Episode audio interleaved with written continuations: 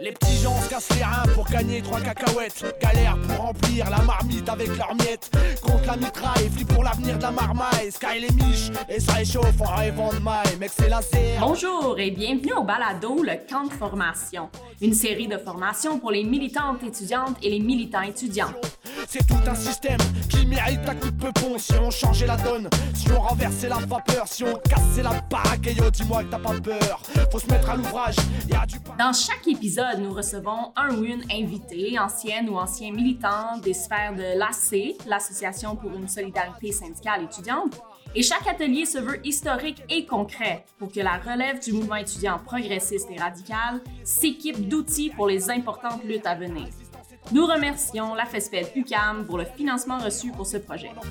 Et sur ce, salutations révolutionnaires. Faut y aller, faut y aller.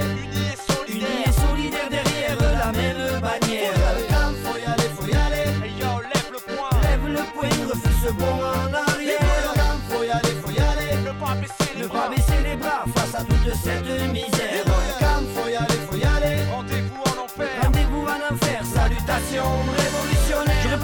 je suis votre co-hôte, Marion Miller. et Samuel Lesage. Et euh, bonjour tout le monde. Aujourd'hui, nous recevons euh, Arnaud Théreux-Cloutier. Bonjour Arnaud. Allô, salut. Alors, euh, content de te voir parmi nous aujourd'hui, Arnaud? Euh, Arnaud, c'est vraiment cocasse. Dès 2005, alors que tu étais au secondaire 4, tu étais déjà impliqué dans le mouvement étudiant avec la grève de la CETA 2005. Ouais, en effet. Alors, une carrière militante qui a commencé très jeune et qui s'est poursuivie par la suite. Tu as été euh, à la C, tu as été surtout dans les comités de travail, donc au comité journal de 2009 à 2012. Et tu étais aussi beaucoup impliqué dans une association étudiante, euh, euh, l'Association de philosophie Université de Montréal, 2011-2012, lors de la grève. Tu as un bac et une maîtrise en philo. Et après ça, ben, tu as continué euh, ton engagement politique. Tu as publié deux livres. Printemps de force chez Lux Éditeur en 2017, qui est une histoire du mouvement étudiant. Et plus récemment, euh, pour une écologie du 99%, publié chez Éco-Société avec aussi Alain Savard et Frédéric Legault en 2021.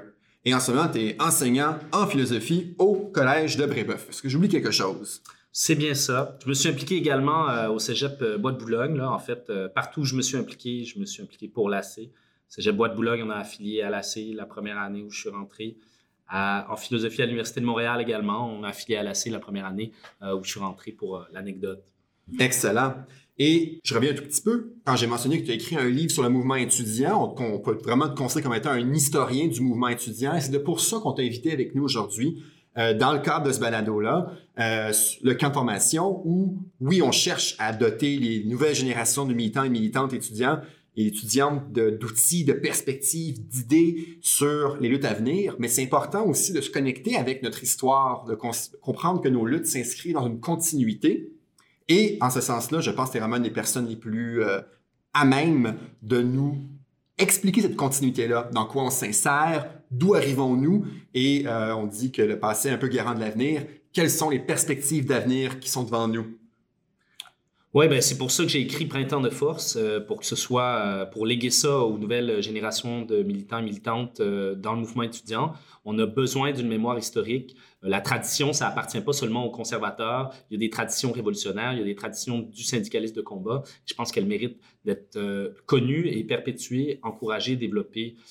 Et c'est pour ça que j'ai écrit ce livre-là. J'ai travaillé sept ans là-dessus, fait que c'est un travail que je euh, aux futurs militants et militantes. J'espère que vous allez vous en servir. Puis je suis content de pouvoir discuter de toutes ces idées-là, puis de ce que j'ai pu écrire dans ce livre-là aujourd'hui avec vous. Euh, Je vous remercie de l'invitation. Ça fait plaisir. Commençons sans tarder. Euh, vraiment, pour commencer, j'ai une question, on pourrait dire, d'amorce qui va ouvrir notre discussion aujourd'hui. Lorsqu'on pense à l'histoire du mouvement étudiant, on pense inévitablement, c'est immanquable, au printemps érable, la grande grève de 2012. Alors pourquoi 2012 aura-t-elle été, euh, a-t-elle été une année historique? Ben, c'est une très bonne question parce que, évidemment, c'est euh, les 10 ans du euh, printemps érable cette année. On, parle on en parle dans tous les médias, parce que c'est février, mars, bon, c'est le temps d'en parler. Euh, mais cela dit, il y a toute une histoire qui précède évidemment, puis on va essayer d'en de, d'en parler un petit peu aujourd'hui. Euh, mais 2012, évidemment, c'est extrêmement marquant. Pourquoi? Ben, c'est parce que c'est évidemment la plus grande grève de l'histoire du mouvement étudiant. Et ça n'a pas été seulement une grève étudiante, ça a terminé en une vaste lutte populaire, une des plus grandes contestations sociales de l'histoire du Québec contemporain. Euh, le journal The Guardian disait même que c'était la plus grande résistance au néolibéralisme en Amérique du Nord. donc c'est assez marquant. On peut penser à plusieurs éléments qui nous permettent de, noter ça d'un point de vue, disons, on pourrait dire quantitatif, si on veut. Mm-hmm. Euh, on parle de six mois de grève, ce qui est tout à fait inédit dans l'histoire du mouvement étudiant. Auparavant, la plus grande grève euh, datait de 2005. Euh, elle avait duré huit semaines, ce qui était déjà extrêmement long pour les grèves étudiantes qu'on avait connues jusqu'alors. Mais six mois, c'est vraiment inédit. On parle de 1370 manifestations qui ont été recensées à l'échelle du Québec. Ça, c'est seulement celles qui ont été recensées parce qu'évidemment, il y en a plein qui n'ont pas été recensées. Ça, c'est sans compter toutes les autres actions qui n'étaient pas des manifestations.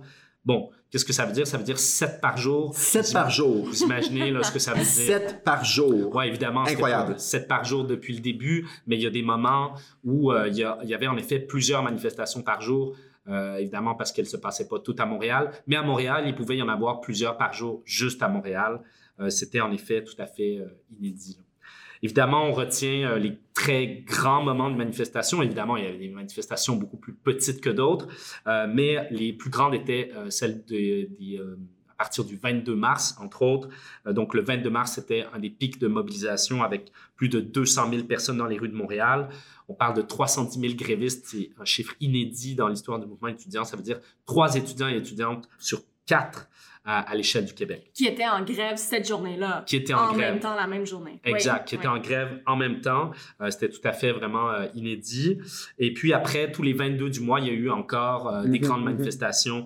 Donc, 22 avril, 22 mai, on est même allé jusqu'à 300, voire 500 000 personnes dans les rues à Montréal le 22 mai. Euh, donc, vraiment des immenses manifestations qu'on n'avait jamais vues à l'époque. Après, ben, comme vous le savez euh, probablement, le printemps érable, les médias parlent souvent de la violence. Euh, en fait, c'était surtout la violence policière dont il a été question. On parle de plus de 3, 3500 arrestations durant les six mois de grève et encore, on pourrait rajouter les 1500 qu'il y a eu jusqu'au sommet de l'éducation l'année d'après. C'est évidemment beaucoup plus que la crise d'octobre où on avait 400 euh, arrestations, ce qui était déjà un événement assez euh, marquant de l'histoire. Euh, pourquoi toutes ces arrestations? Ben, c'est parce qu'il y a eu en effet la désobéissance civile de masse contre la loi spéciale qui a cherché à casser la grève étudiante, qui a cherché également à brimer le droit de manifester. Également, des arrestations qui ont eu lieu dans le cadre de la lutte contre les injonctions, qui ont tenté de briser les piquets de grève et de briser les grèves sur les campus locaux. Euh, donc, c'était vraiment euh, très, très, euh, disons, mouvementé sur les lignes de piquetage, mais aussi dans les rues de Montréal. c'est un mouvement qui a, en raison de la grave répression qu'il y a eu, puis de, disons, de, du fait que le gouvernement voulait absolument pas négocier puis discuter avec les étudiants et étudiantes, ça fait en sorte qu'il y a eu beaucoup d'appui populaire à ce mouvement-là. C'est ce qu'on a connu avec le mouvement des casseroles, entre autres. Oui, oui, puis ça me fait, tu dis ça, ça me fait des souvenirs. On, 3700 arrestations, c'est déjà un chiffre qui défie l'imagination, mais ce que ce chiffre-là, en fait, aussi signifie, quel point que la, police, la, police, pardon, était d'une violence extrême en termes de, violence physique, l'usage des gaz, l'usage du poivre de Cayenne, les, grenades sonores, la répression des manifs à la police anti-meurtre extrêmement grave. À un moment donné, j'en rappelle, euh, certaines personnes disaient va-tu faire que quelqu'un meure pour que la violence policière cesse? Parce que c'était rendu presque on pourrait dire quasiment un enjeu en soi de se mobiliser pour dire cette violence doit arrêter. Petit aparté, ça me rappelle un souvenir. Ben non, euh, tu, fais bien de le dire. En effet, c'était extrêmement marquant de cette grève-là. Il y a eu même une commission, la commission Ménard, par la suite, qui a fait la lumière sur, euh, qui a tenté de faire la lumière sur une partie de cette répression politique-là. Euh, et elle a noté des, euh, des, écarts très, très importants des, corps policiers euh, dans leur, travail. évidemment, c'était un travail, disons, de répression policière qui était encouragé par une répression politique très forte. Hein, il faut se rappeler qu'au début de la grève, le gouvernement refusait de considérer que c'était une grève. Déjà, on partait mal. Hein. On parlait d'un boycott. Donc déjà, on était dans l'idée que la grève euh, ne respectait pas vraiment non plus les normes démocratiques. Euh, on disait que les grévistes faisaient de, de, de l'intimidation, euh, que c'était des enfants gâtés, tout ça. Donc, tout ce, ce contexte rhétorique-là a aussi favorisé la répression. Euh, si on a vu des agents comme euh, l'agent 78 qui a été très, très... 728. La, 728, excuse-moi, en effet, l'agent 728 qui a, qui a, été bien connu dans, dans le mouvement étudiant parce qu'on a pu avoir des traces de sa violence puis de ses insultes qu'elle lançait aux étudiants et étudiantes ben c'est parce qu'il y avait un contexte politique un contexte politique, excusez-moi, vraiment de, mépris envers le mouvement étudiant qui remontait jusqu'au très, très, très, très haut dans l'appareil euh, gouvernemental, jusqu'à Jean Charest lui-même.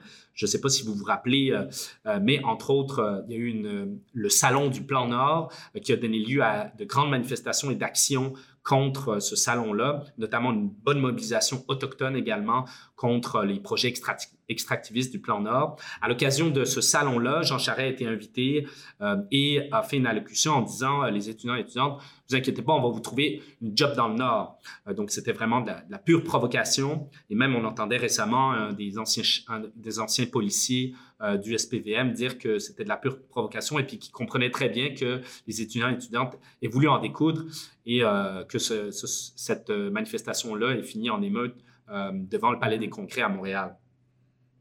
Euh, parlant d'émeutes, c'est aussi, euh, bon, c'est euh, malheureusement trop souvent ce, que, ce sur quoi les, les, les, les, journalistes, les médias de masse vont mettre l'accent, mais il y a eu énormément d'actions de blocage économique qui étaient tout à fait, disons, de l'ordre de l'action directe qui n'ont pas donné lieu nécessairement à des bris de matériel, euh, des actions de blocage de, de ponts du port de Montréal, euh, de, du casino, euh, d'actions de blocage de routes, d'entreprises, de ministères.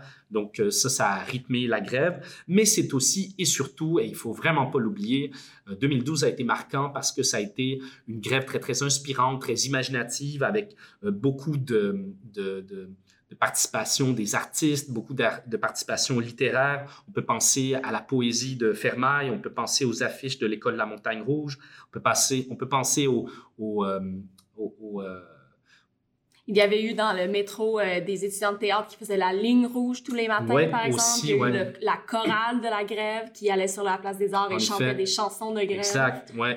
Il y a eu plusieurs chansons de grève, en effet, plusieurs morceaux de musique, même des jeux vidéo, euh, des cours dans la rue, un tribunal populaire, puis évidemment toutes sortes de manifs euh, en tout genre. Que votre l'imagination était totalement illimitée là-dessus. Manifestations à vélo, tout nu, masqué, des manifestations parodiques de droite là où on voyait écrire euh, euh, Le 1er avril, oui. Voilà, c'est ça. Les pauvres payés, ça Ouais. c'était vraiment Pour la, Voilà. pour la militarisation du conflit étudiant, même, ça c'était très drôle aussi. En effet, en effet. Malheureusement, euh, certains disaient, euh, on le, le disait ouvertement sans que ce soit vraiment Ouais. une blague là, à l'époque.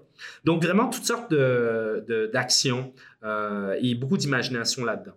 Et avec ça, c'est vraiment un bon, une bonne perspective d'ensemble, comme tu dis, un point de vue peut-être quantitatif qui montre vraiment, juste par les chiffres, l'ampleur euh, unique et historique de cet événement-là. Mais comment a-t-il démarré? Quel a été le point de départ? Alors, le point de départ, c'est euh, tout simplement la hausse des frais de scolarité. On parle d'une hausse de 1625 dollars euh, pour une année universitaire répartie sur cinq ans, ce qui représentait une hausse de 75% euh, Les frais de scolarité augmentaient déjà depuis 2007. Entre 2007 et 2012, ils augmentaient de 100 dollars par année. Malheureusement, en 2007, le mouvement étudiant n'a pas été en mesure de contrer la hausse qui a été imposée en 2007. En 2010, la hausse a été annoncée euh, et devait euh, être effective en 2012. Ça a permis au mouvement étudiant de se préparer. C'était une politique qui était inscrite dans une vaste euh, politique, euh, dans une vaste restructuration du financement de l'État, dans les politiques d'austérité qu'on a connues partout en Occident euh, après la crise économique de 2007-2008. Il faut se rappeler le contexte dans lequel s'inscrit la hausse des frais de scolarité parce qu'il s'agit d'une mesure parmi d'autres qui a été contestée par la CIR, par l'Association pour une solidarité syndicale étudiante. En 2010, au sortir de la crise économique, le gouvernement libéral de Jean Charest voulait imposer une véritable révolution culturelle, une révolution tarifaire qui visait à transformer les finances publiques de l'État et à passer d'un financement qui était beaucoup plus, euh, disons, euh, comment dire, équitable, qui, prenait en compte la capacité de payer euh, des contribuables, vers un principe utilisateur-payeur. Et donc, on s'est mis à hausser énormément les tarifs des services publics, que ce soit ceux des CPE, des centres pour la petite enfance, euh, des, euh, des, tarifs d'Hydro-Québec, des euh, parcs de la CEPAC et bien d'autres. Et la hausse des frais de scolarité était une mesure quand même phare de toute cette restructuration des, des finances publiques qui visait à imposer davantage l'idée de l'utilisateur-payeur et de mettre fin à ce que le ministre Raymond Bachand, à l'époque, appelait la culture de la gratuité. Globalement, ben, pourquoi s'opposer à la hausse des frais de scolarité? On va le, peut-être que c'est une évidence, mais je vais quand même le rappeler, quelles étaient les idées derrière le mouvement étudiant à l'époque. On pourrait dire, ben, d'abord et avant tout, c'est une mesure inégalitaire, c'est-à-dire qu'elle ne prend pas en compte la capacité de payer des gens, que vous soyez riche ou vous payez le même montant quand vous rentrez à l'université, contrairement à l'impôt progressif qui, lui, en fonction de votre revenu, est plus élevé. Si vous avez des revenus plus élevés, vous avez des pourcentages d'impôts qui sont plus élevés. Ça permet de manière plus équitable de financer les services publics. On pourrait dire également que c'est une mesure sexiste. À l'époque, l'Institut Simone de Beauvoir l'avait documenté et argumentait sur cette question-là. Pourquoi? Ben, tout simplement parce qu'on le sait, les femmes subissent encore davantage de précarité économique dans nos sociétés. Euh, et donc, une hausse des frais de scolarité s'ajoute à cette précarité-là et alourdit euh, leur potentiel endettement. Euh, en lien avec cet endettement, on pourrait dire que c'est une mesure disciplinaire parce que, évidemment, la hausse des frais de scolarité vient alourdir l'endettement étudiant, fait en sorte que euh, une dette étudiante, qu'est-ce que ça fait? Ben, ça crée une, comment dire, ça crée une contrainte au travail. Euh, c'est un moyen parmi d'autres, un moyen disciplinaire parmi d'autres pour favoriser disons, la, discipline au travail, faire en sorte que ben, on devienne de bons petits travailleurs et travailleuses rapidement et qu'on ne s'égare pas, soi-disant, dans ses études parce qu'on est comme rattaché à cette dette-là qu'on doit porter par la suite. Donc, on se sent moins euh, libre dans nos choix après parce qu'on est rattaché, c'est ça, à, ce fardeau de ce qu'on doit payer. Exactement. Donc, évidemment, si vous sortez de euh, votre bac universitaire puis vous avez une dette de 15-20 000 dollars euh, à acquitter, ben vous allez, vous avez une incitation très très forte à plus rapidement rentrer sur le marché du travail pour rembourser cette dette-là. Euh, et dernièrement, en lien avec ça, on pourrait dire que c'est une mesure néolibérale, la hausse des frais de scolarité, parce que ça vous incite, notamment pour rembourser votre dette, à choisir des filières qui vont vous permettre d'avoir un revenu suffisant ou même supérieur pour rembourser cette dette-là. Donc, c'est ça, favorise, disons, une conception de vous-même comme d'un petit entrepreneur qui a une dette à gérer, puis qui vise à, euh, donc, euh, qui cherche à, avoir un diplôme dans des disciplines rentables. Et donc, mhm. ça défavorise énormément tout ce qui est les sciences euh, humaines, les humanités, on pourrait dire, les lettres également. même les euh, sciences pures fondamentales, quelque part aussi. Éventuellement aussi, qui euh, sont souvent aussi des mal-aimés de, l'université. Ouais. Et le résultat? Ben, le résultat de cette grève aussi est important. C'est ce qui permet aujourd'hui de considérer que le printemps érable est une source d'inspiration, je pense, pour beaucoup de jeunes au Québec. Euh, cette grève a permis, euh, en fait, paradoxalement, tout au long de la grève, il n'y a pas eu de négociation sur l'enjeu réel euh, qui était la hausse des frais de scolarité. le gouvernement a refusé de négocier, il a déclenché des élections. c'est le Parti québécois qui a été élu, qui a annoncé l'annulation de la hausse des frais de scolarité et de la loi spéciale qui avait été imposée pendant la grève. Par la suite, l'histoire retient qu'on a imposé une indexation des frais de scolarité à l'augmentation du revenu disponible ça reste une augmentation des frais de scolarité qui est en dessous de l'augmentation qui avait lieu entre 2007 et 2012. Entre 2007 et 2012, comme je l'ai dit plus tôt, il y avait une hausse de 100 dollars par année des droits de scolarité.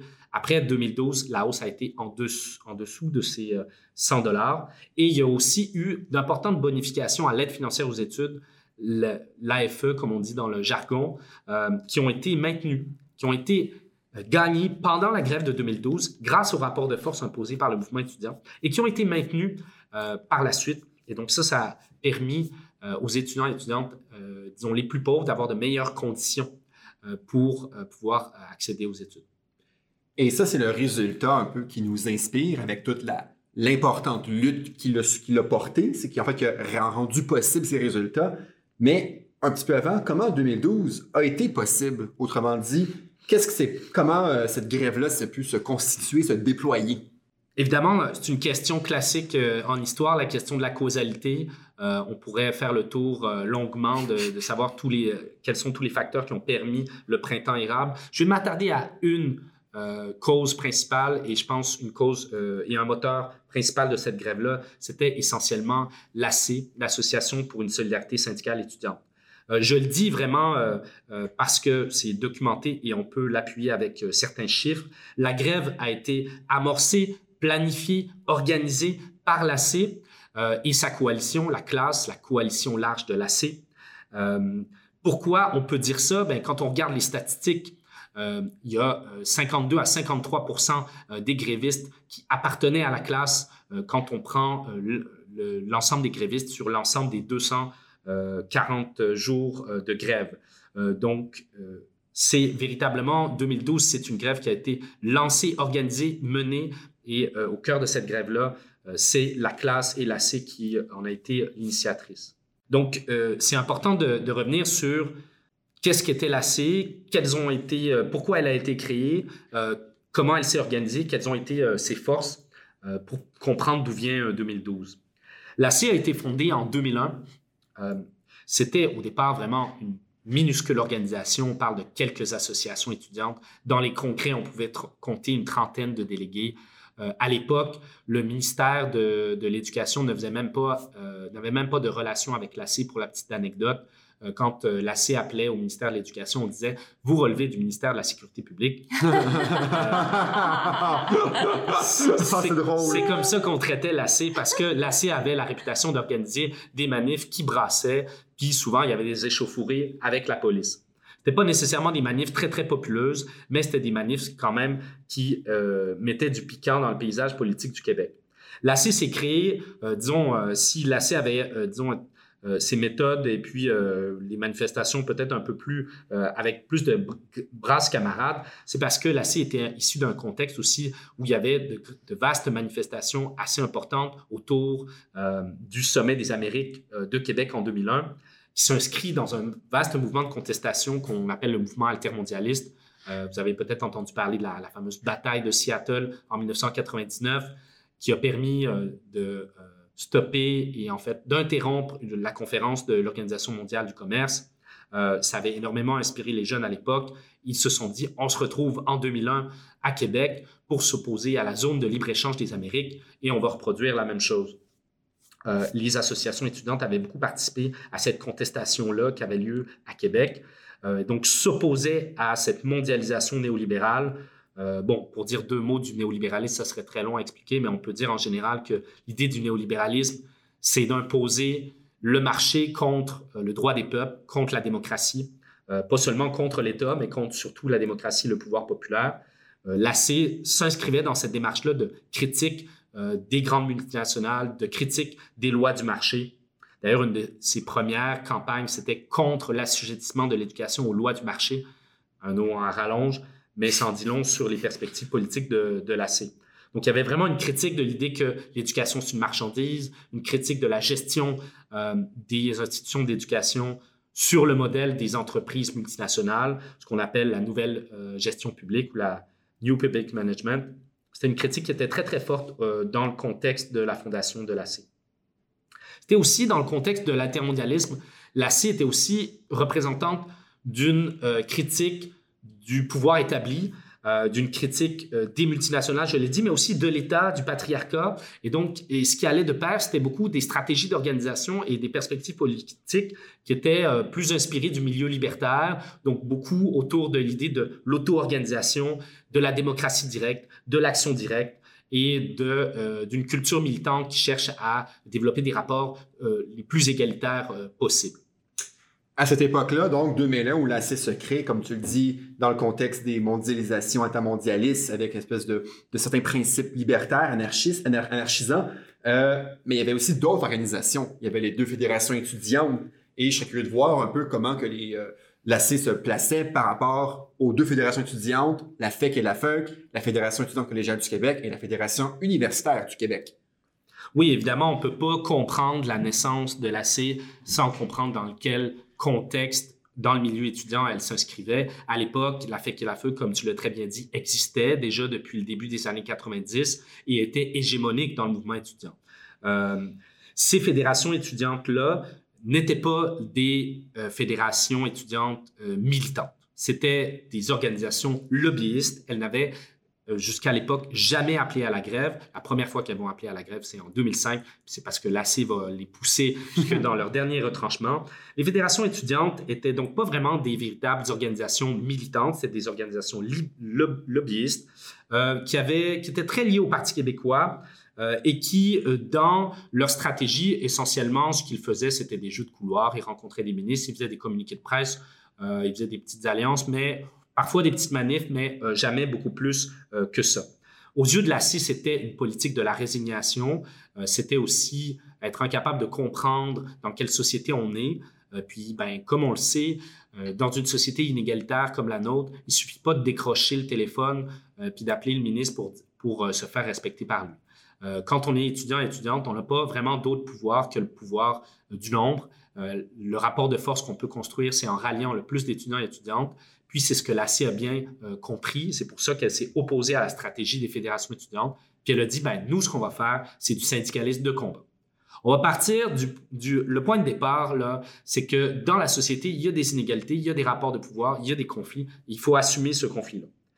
Euh, puis assumer ce conflit-là, ben, ça ne veut pas dire euh, refuser la démocratie, c'est au contraire vouloir démocratiser le plus largement la société. donc, le syndicalisme de combat de l'AC, c'était ça. C'était s'opposer à une idée que, ben, on peut euh, considérer que le gouvernement, on peut discuter avec lui d'égal à égal. Non. Si on veut véritablement discuter d'égal à égal, ben, il faut faire une grève générale. C'est à ce moment-là, on va peut-être pouvoir obtenir quelque chose. Sinon, on n'obtiendra pas grand-chose. Puis en fait, la C, cette, cette façon-là de fonctionner, de faire un rapport de force, d'être plutôt un syndicat de combat, la C avait quand même des ancêtres avant qu'il y avait un mode de, fonctionnement. Peux-tu nous parler un peu de qu'est-ce qui est venu avant? Est-ce que ces structures-là avaient été essayées avant l'AC? Oui, évidemment, l'AC euh, n'est pas d'une feuille de chou. Euh, avant l'AC, il y a eu évidemment l'UGEC au début du mouvement étudiant dans les années 60, l'Union générale des étudiants du Québec. Euh, il y a eu l'ANEC qui a été très, très importante, qui a duré une vingtaine d'années à partir des, de 1974 jusqu'en 93-94, l'Association nationale des étudiants et étudiantes du Québec qui était beaucoup dans cette perspective-là du syndicalisme de combat.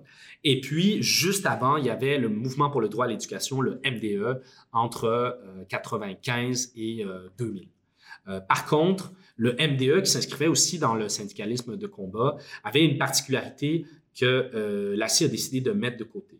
Laquelle? Ben, le MDE, par ses, ses liens avec beaucoup le, l'inspiration du mouvement libertaire, acceptait beaucoup les adhésions individuelles, faisait en sorte que, euh, par exemple, si moi je suis membre d'un cégep euh, qui n'est pas membre du MDE, mais je veux m'impliquer au MDE, je peux prendre ma carte du MDE puis me présenter sur l'exec du MDE, le conseil exécutif du MDE. Donc, euh, voyez ce que ça signifie. Ça veut dire que je peux avoir beaucoup, beaucoup de pouvoir sur l'organisation, même si mon association locale n'est pas membre, elle, du MDE. Et ça, ça a créé certaines tensions au sein du MDE parce qu'à un moment donné, euh, il se trouvait que certains militants, euh, militants et militantes qui étaient très, très impliqués, ben, en fait, n'avaient pas leur association locale qui était membre et il y a eu une certaine déconnexion entre la base et puis euh, les comités et le conseil exécutif. À la C, on a voulu essayer de ne pas reproduire cette erreur-là, puis on s'est dit, l'adhésion individuelle, non, on laisse tomber ça. Ce qu'il nous faut, c'est une adhésion collective par campus, par cégep, par par département, par université, euh, pour, disons, faire en sorte que euh, disons, on soit un, syndicat étudiant rassembleur, puis qu'on ne soit pas déconnecté de la base. Et ça, c'est très, très important. Quand on veut faire un mouvement de masse, il faut être enraciné, il faut être connecté, euh, puis il faut vivre la même réalité que les étudiants et étudiantes qu'on tente de défendre par nos luttes. Tu as parlé de syndicalisme de combat. Alors, tu viens un peu plus d'expliquer pourquoi la raison, on pourrait dire, d'organisation de type syndical. Si on revient un peu, en fait, l'expression complète, syndicalisme de combat, tu as un peu déjà mentionné de quoi il s'agissait. Si je te prenais, en fait, si tu pouvais un peu plus définir ce qu'on entend par syndicalisme de combat. Oui, c'est une, vaste euh, de question, mais euh, on pourrait dire euh, il y a plusieurs façons de le présenter, le syndicalisme de combat. Du moins, comment Lassé le vécu. Oui.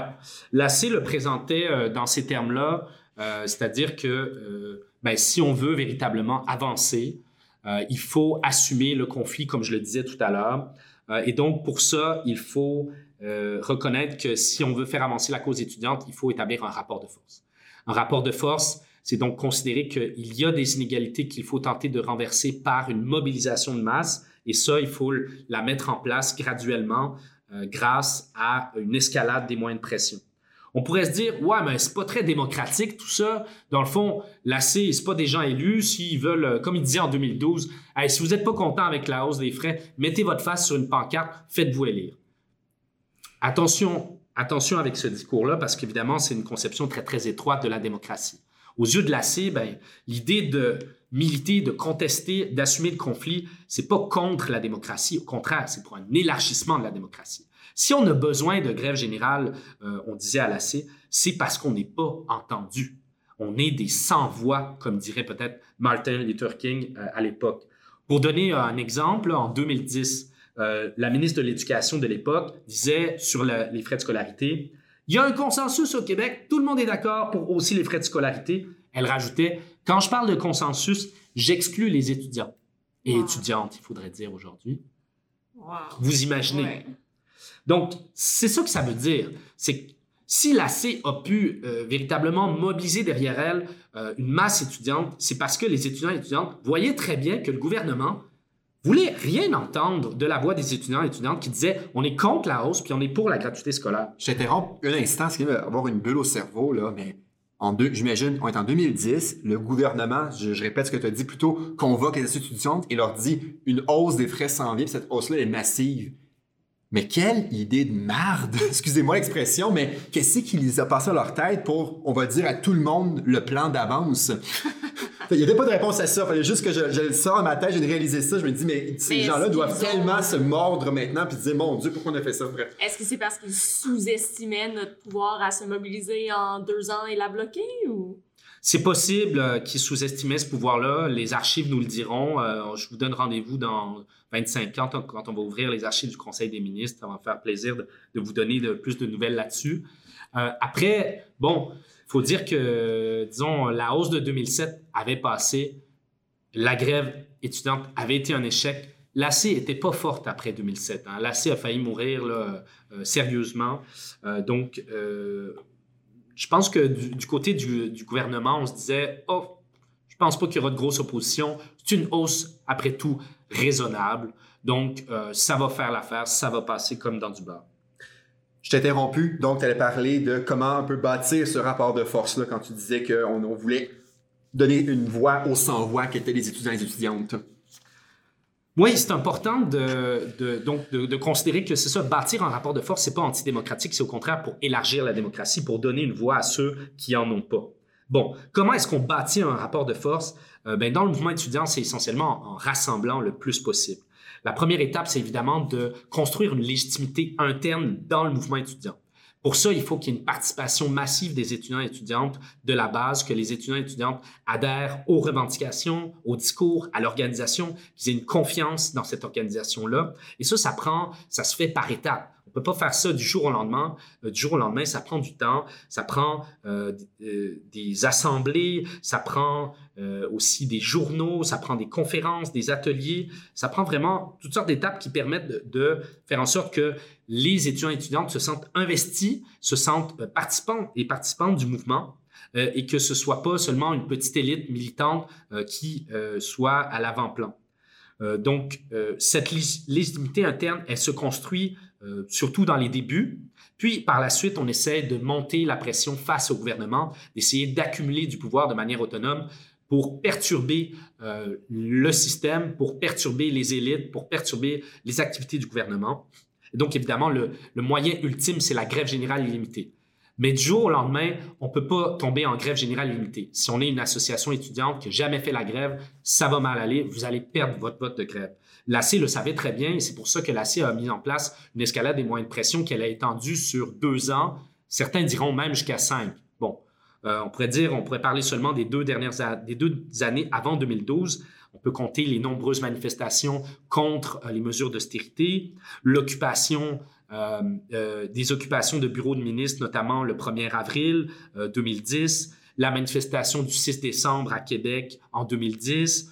Euh, et ça a culminé, entre autres, la session avant la grève de 2012 avec la manifestation unitaire du mouvement étudiant le 10 novembre 2011, qui a été une manifestation vraiment déterminante parce que là, il y a eu 30 000 étudiants et étudiantes à Montréal qui euh, s'étaient rassemblés contre la hausse des frais de scolarité. Puis il y avait euh, des centaines de milliers d'étudiants et étudiantes en grève cette journée-là. Ça avait été vraiment inédit pour une seule journée. Ça a vraiment été le coup de semonce euh, qui était lancé au gouvernement, puis qui disait, ben regardez, là, si vous reculez pas maintenant, on va tomber en grève générale limitée la session prochaine. Watch out, euh, on est prêt. Donc, oui, c'était d'escalader vers un ultimatum avec le gouvernement, mais je pense que ça a servi aussi à tester le pouvoir du mouvement étudiant par État. De dire, ben, en décembre 2010, combien d'autobus on est capable d'envoyer à Québec? Pour mettre des étudiants dans la rue. Un an plus tard, est-ce qu'on peut sortir plus de monde en novembre 2011? Puis je pense que c'est important, ces dates-là que tu mentionnes, parce que ça a été des moments pour voir on est rendu où, comment on continue d'escalader? Exactement. Ça a été très, très important et tout ça a été très bien documenté à l'intérieur de l'AC. À chaque étape, il y avait euh, des documents où on notait le pourcentage favorable à la grève, où on notait combien de personnes étaient sur les lignes de piquetage le matin, combien s'étaient rendues dans les manifestations. Toutes ces données-là étaient accumulées et ont été extrêmement précieuses pour lancer la grève de 2012. Euh, peut-être que vous allez l'aborder dans d'autres épisodes, mais euh, je peux vous le dire, en tout cas en 2012, il y a eu une stratégie sur les votes de grève. Évidemment, le but, c'était de faire un effet boule de neige. On sait là, que le cégep du, euh, de, de, très loin, là, qui n'a jamais fait la grève, il va pas tomber en grève le premier. Là. Il faut qu'il y ait des cégeps qui soient moteurs, qui montrent l'exemple, qui donnent envie de se lier au mouvement. Et pour ça, ben, il faut organiser des vagues de grève. Et donc, il y avait au début de la grève trois grandes vagues qui étaient euh, établies dans le calendrier des votes de grève, qui étaient fonction de toutes ces données-là qui avaient été amassées au fur et à mesure de la mobilisation pour se dire, ah ouais, OK, cette association-là, elle a de très fortes chances de voter pour la grève. On va essayer de faire en sorte qu'elle soit dans les premières à voter. Celle-là, hmm, pas sûr, peut-être deuxième ou troisième. Euh, c'est comme ça qu'on a réussi à bâtir le mouvement euh, en créant cet effet boule de neige c'est une stratégie qui est évidemment essentielle si on veut faire grossir le mouvement. Et ça me fait aussi penser que le corollaire de ça, ou alors tout ce qui l'a rendu possible, c'est aussi un intense et constant travail de mobilisation au terrain. Tu as parlé de journaux, de conférences, mais c'est aussi vraiment de dire les étudiants étudiantes, dès qu'ils arrivent au cégep, de les mobiliser, de contribuer à ce qu'ils soient, soit il et elle, politisés, continuer ce travail-là aussi à l'université. Donc, il y avait tout un travail extrêmement organisé, fort et important au national, mais aussi qui percolait, qui avait une sorte de, de, ça montait. En fait, il y avait aussi du travail fait sur, sur, le local, pardon, donc dans les associations étudiantes locales, et on s'assure que comme bref, le national et le local s'entralimentaient constamment pour arriver à monter le rapport de force qui était 2012. Oui, en effet. Je pense que ça, c'était extrêmement important. Euh, en 2012, on pourra, pour donner quelques anecdotes, au début de la grève ou pour lancer la grève, on parle de 80 personnes qui étaient sur le comité de mobilisation de 2012 qui sillonnaient le Québec qui allaient, juste quelques jours avant les votes de grève, qui allaient mobiliser pour euh, faire en sorte que les grèves passent. Donc ça, c'était une des forces importantes de l'AC, d'aller partout où ça euh, comptait pour faire passer les votes de grève. Euh, on peut penser aux nombreux camps de formation qu'il y a eu avec euh, jusqu'à 150 voire 200 personnes qui étaient formées euh, avec des ateliers sur l'histoire du mouvement étudiant, mais aussi sur des, trucs très pratico-pratiques. sur l'organisation d'une assemblée générale ou d'une action de perturbation.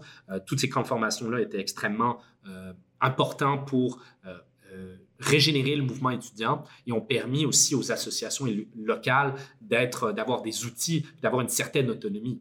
C'est ce qui faisait aussi la force de l'AC. C'est que l'AC, c'était pas juste une boîte centrale, puis une unité euh, lointaine à Montréal. Il y avait des pôles partout au Québec avec beaucoup d'autonomie, beaucoup de décentralisation et beaucoup d'imagination qui faisaient en sorte que l'AC était une grande force partout où elle était présente.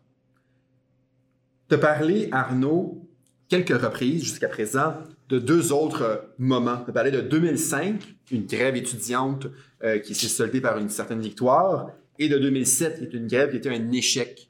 Je, je pense qu'on peut tout à fait dire que ces deux grèves-là ont été aussi euh, constitutives, elles ont participé à créer à, et à orienter le travail des militants et militantes pour créer 2012. Est-ce que tu peux nous en dire un mot? Oui, je pense que c'est important de, de je, l'ai déjà dit, mais je pense qu'il faut le répéter. 2012 n'est pas sorti d'une feuille de chou. Hein, euh, où je disais autrement, le, l'hirondelle ne fait pas le printemps. Il suffit pas d'envoyer un tweet pour avoir 500 000 personnes dans les rues. Hein. Euh, donc, euh, ben, du moins, peut-être pour une journée, là, mais pas pour six mois, là, on s'entend. Euh, donc, et l'AC, si elle a pu cheminer puis mettre en place et finalement démarrer le printemps érable, c'est parce qu'elle avait accumulé une certaine expérience, puis c'est des expériences euh, heureuses comme euh, malheureuses. Une expérience heureuse, c'était celle de 2005. Auparavant, avant 2005, l'AC était à peu près rien, comme je vous le disais. Euh, il y avait euh, euh, disons, quelques dizaines de militants ici et là, mais l'AC était encore peu connu dans le paysage euh, étudiant et dans le paysage politique en général. En 2005, qu'est-ce qui se passe? Bon, on ne fera pas le tour de 2005, c'est aussi une grosse grève, mais pour dire les choses rapidement, il y a une coupure importante dans les prêts et bourses. Euh, on parle des fameux 103 millions de dollars qui ont été euh, coupés, euh, qui représentaient en gros une augmentation de l'endettement étudiant de plus de 30% ce qui est évidemment immense. Et qui avait été fait par le gouvernement Charret, encore le même, à l'époque, en catimini. Hein, ça avait été écrit dans une note de bas de page du, budget de, de l'époque. Et donc, les étudiants et étudiantes se rendent compte pendant l'été 2004 et finalement décident de se mobiliser contre ça. Ça va cheminer vers une grève générale illimitée en 2005. C'est l'AC qui va être à l'origine de cette grève. Elle va créer encore une fois une coalition, très très bonne stratégie, la casser, la coalition euh, de l'AC élargie, et va déclencher la grève en 2005. Ça va forcer la Fédération étudiante collégiale du Québec et la Fédération étudiante universitaire du Québec, la FEC et la FEUC, à les suivre, à euh, faire finalement un appel à la grève, première fois de leur histoire en plus de 15 ans. Euh, et ça va faire la plus grosse grève étudiante de l'histoire du mouvement étudiant jusqu'à 2012, évidemment. Euh, plus grosse grève, bon, euh, parce qu'on parle aussi avec une immense manifestation autour de 100 000 personnes euh, le 16 mars 2005. Beaucoup de manifestations partout au Québec, des manifestations régionales, notamment une à Sherbrooke, mais aussi beaucoup de blocages, d'actions directes, d'occupation, occupation du Vieux-Montréal, occupation de bureaux de ministres, blocage du pont donc qui mène euh, au Casino de Montréal, grève dans les écoles euh, secondaires comme à l'école Sophie Barra où j'étais à l'époque. Cette grève-là va se solder par une victoire, certes.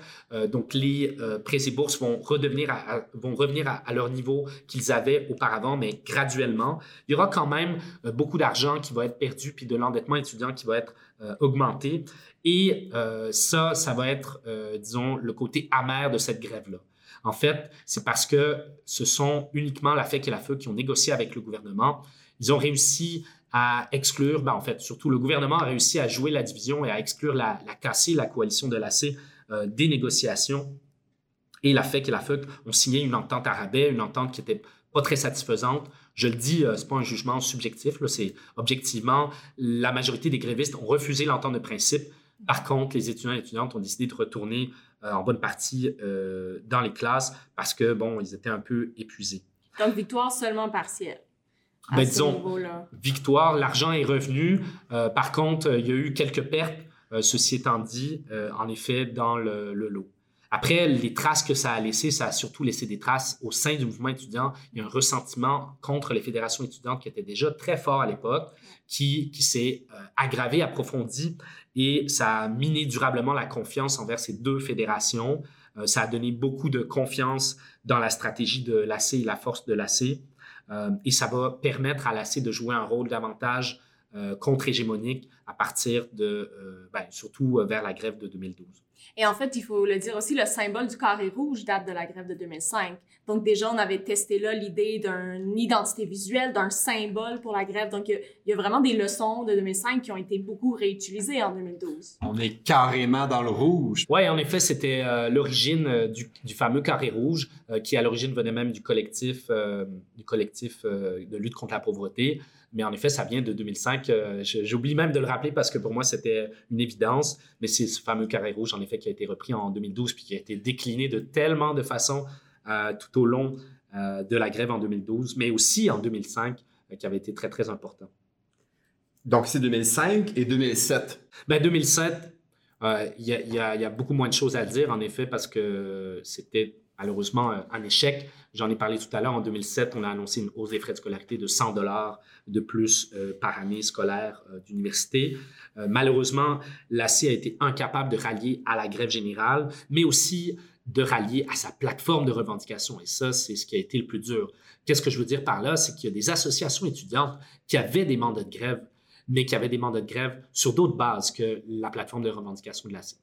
Pourquoi? Bien parce que la plateforme de revendication de l'AC était une plateforme offensive. L'AC voulait que cette grève soit pour la gratuité scolaire et pas seulement pour le gel des frais de scolarité.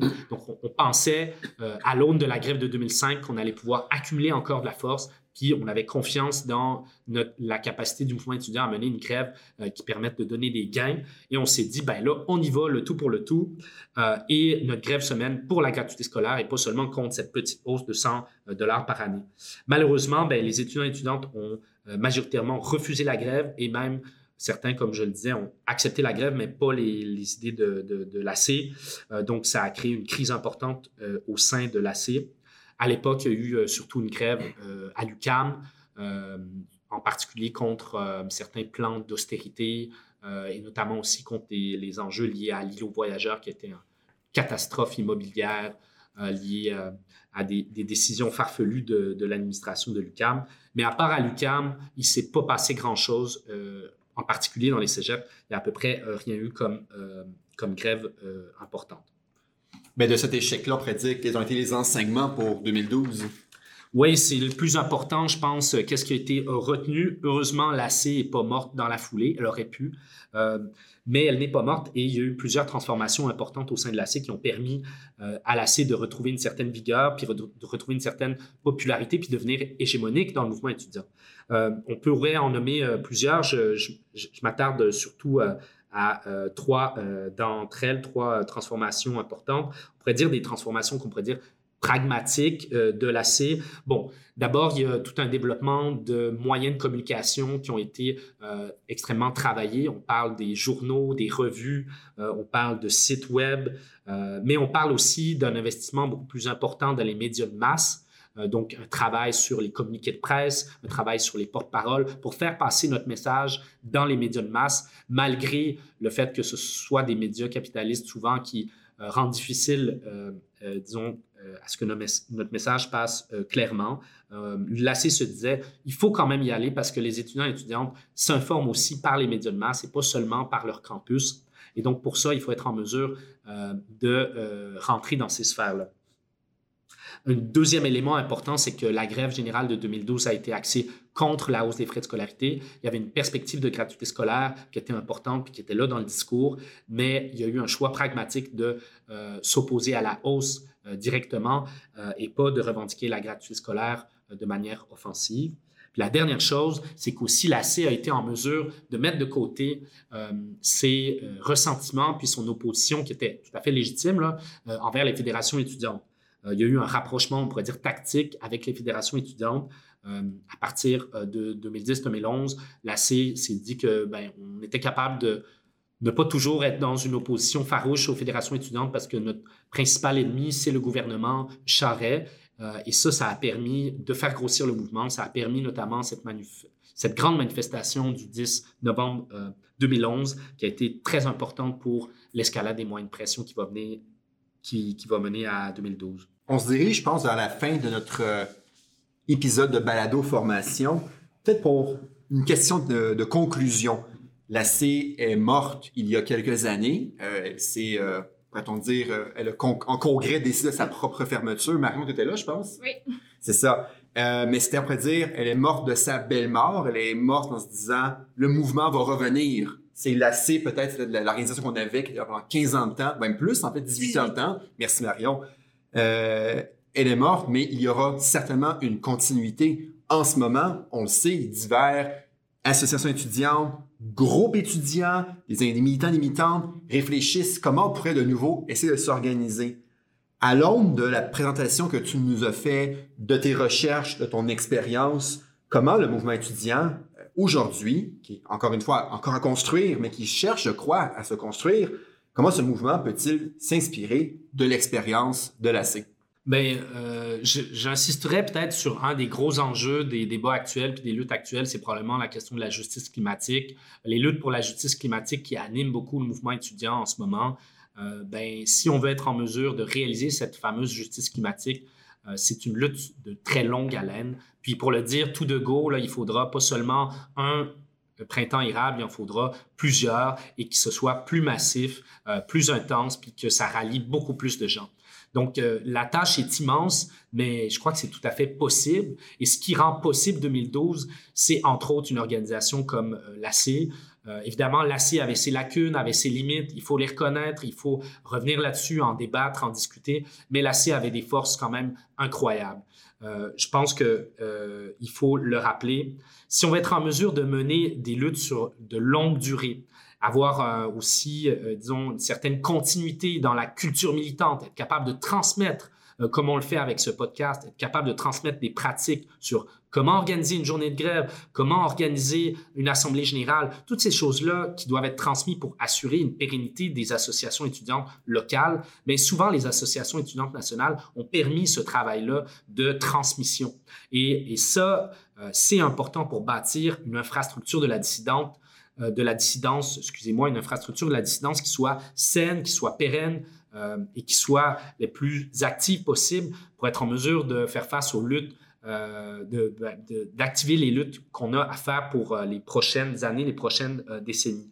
Je pense que ce qu'il y a à retenir de l'AC, c'était une organisation extrêmement démocratique qui avait un souci très, très important de la démocratie directe de la décentralisation, qui était une organisation qui favorisait beaucoup l'auto-organisation, l'autonomie. Et donc ça, je pense, c'est quelque chose euh, à retenir. C'est aussi une organisation qui avait choisi le syndicalisme de combat, donc qui reconnaissait qu'il y a des inégalités, il y a des conflits dans la société et il faut les assumer.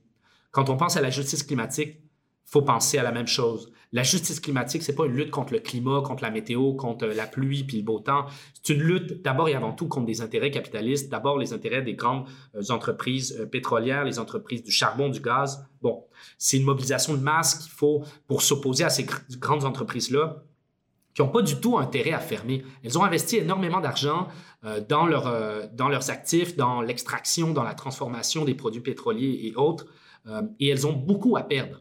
Euh, et donc, elles vont pas lâcher le morceau. Euh, donc, ce qu'il nous faut, c'est monter un immense rapport de force pour être en mesure euh, de les faire fermer. Et puis, ben, pour ça, il faut une organisation qui assume le conflit, qui soit prête à aller vers des grèves climatiques, vers de la désobéissance civile, vers de l'action directe, voire même éventuellement considérer sérieusement des actions de sabotage en respectant certains principes quand même, mais euh, qui soit prête à aller jusque-là, parce que c'est de ça dont il est question. Vous le savez, c'est la question de ben, est-ce que la Terre va rester habitable pour euh, la très grande majorité de l'humanité ou est-ce que la Terre va rester habitable seulement pour une infime minorité, pour cet infime 1% capitaliste? Et puis tantôt, quand tu insistais sur la fragilité d'une association qui a un modèle de membership individuel, que ça peut pas durer, ça peut pas être aussi fort quand les gens s'y associent, ah ben, comme individu et non comme association. Puis là, ce que tu nous dis, c'est que sur le long terme, le long terme, ça prend un immense mouvement et que ça peut seulement se faire avec une organisation qui est structurée, qui est syndicale. En effet, je pense qu'il y a de la place pour des groupes affinitaires, il y a de la place pour des petits, des petits comités de, de, de l'engagement à la carte. Euh, bon, je, je m'implique maintenant, je m'implique plus après. Bien sûr, il en faut. Il y a de la place pour des initiatives locales, des initiatives individuelles, tout ça. Ça, c'est très important. Ça fait aussi la dynamique de l'AC. Mais il faut aussi des organisations qui soient plus pérennes, qui assurent de la transmission, qui permettent de collectiviser des fonds, qui permettent aussi d'avoir de la redevabilité. Là. Pas euh, dire, ben, euh, ben moi, j'organise ça, puis je décide pour tout le monde, alors que personne n'a de contrôle démocratique sur euh, c'est quoi ton discours, c'est quoi ton action, est-ce qu'elle est vraiment légitime?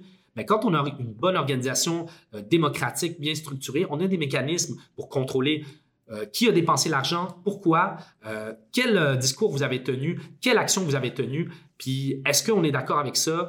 si oui, c'est bon, mais sinon, ben, tu as des comptes à rendre, puis tu peux perdre ton poste. Donc, c'est important d'avoir aussi ce genre de structure-là pour construire une légitimité interne dans le mouvement étudiant, puis qu'on ne soit pas seulement des atomes dispersés dans une série de petits groupes. Mais je pense en effet que c'est important de voir ça comme une, euh, quelque chose d'éminemment essentiel, mais qui est complémentaire à de l'implication dans des comités plus affinitaires ou en plus, en plus petits comités. Ben Arnaud, merci beaucoup d'avoir été parmi nous aujourd'hui. Ça, fait, le tour, je pense, d'une exposition de l'histoire de l'AC euh, et de son. qui s'est rendu aussi possible 2012. Vraiment complet, exhaustif pour en savoir davantage. Je vous invite à lire son livre, Printemps de force, publié chez Lux Éditeur en 2017. Euh, et sinon, ben, il juste à, te remercier et à souhaiter à notre euh, public euh, merci d'avoir été des nôtres et on se revoit à la prochaine.